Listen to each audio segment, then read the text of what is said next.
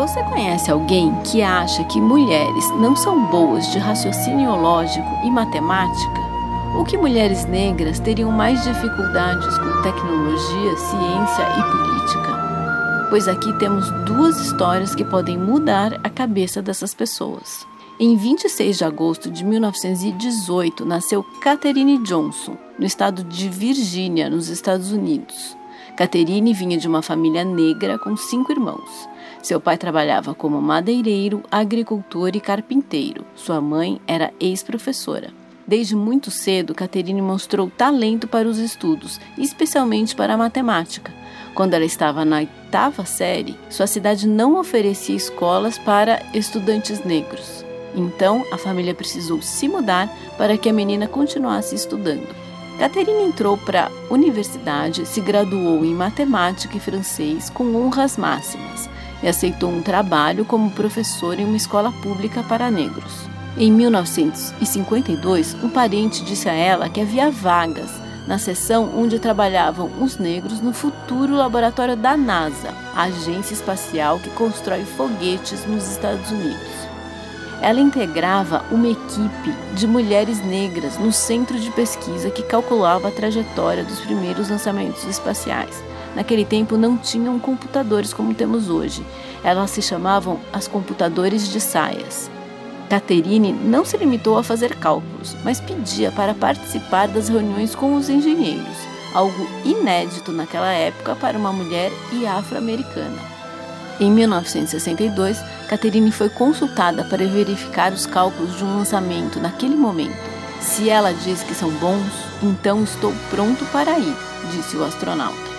A NASA reconhece em seu site que não teria sido possível fazer essas coisas sem Catherine Johnson e seu amor pela matemática. Sua história ficou conhecida recentemente, quando pesquisadores começaram a descobrir e divulgar figuras escondidas porque não eram homens brancos. Quem quiser saber mais pode ver o filme Estrelas Além do Tempo. Agora, vamos ouvir uma companheira que também é brilhante. Olá, eu sou a Débora Lima, sou coordenadora do MTST, Movimento dos Trabalhadores Sem Teto, e hoje estou presidente do PSOL, aqui no Diretório Municipal do PSOL da capital São Paulo, e também sou formada em matemática licenciatura.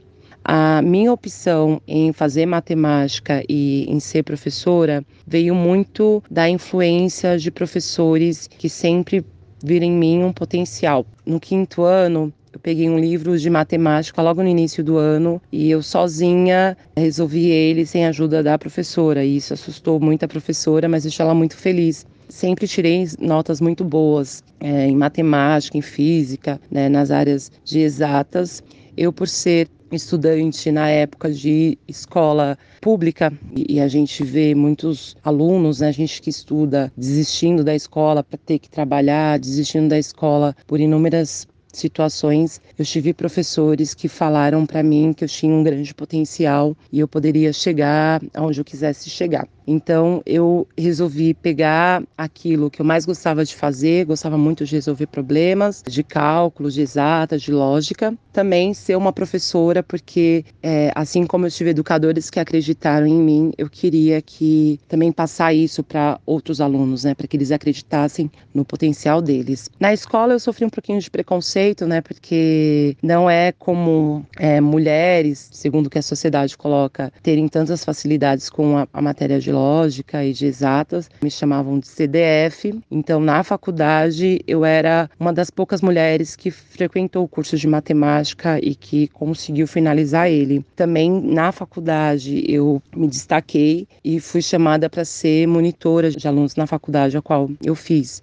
Então, a gente vê muito preconceito, né? Esse preconceito vem desde antigamente, né, onde as mulheres foram discriminadas, foram desencorajadas e proibidas a estudar. Basta a gente ver os cursos de engenharia, os cursos de exatas, quanto tem poucas mulheres. Eu, sendo uma mulher negra ainda, quando eu falo o curso que eu resolvi fazer, sempre gera muito preconceito, as pessoas olham assustadas eu resolvi fazer isso por amor, né, por gostar e para mostrar para a sociedade que a mulher pode sim atuar na, na área de exatas, de lógica, em, em que a mulher quiser fazer.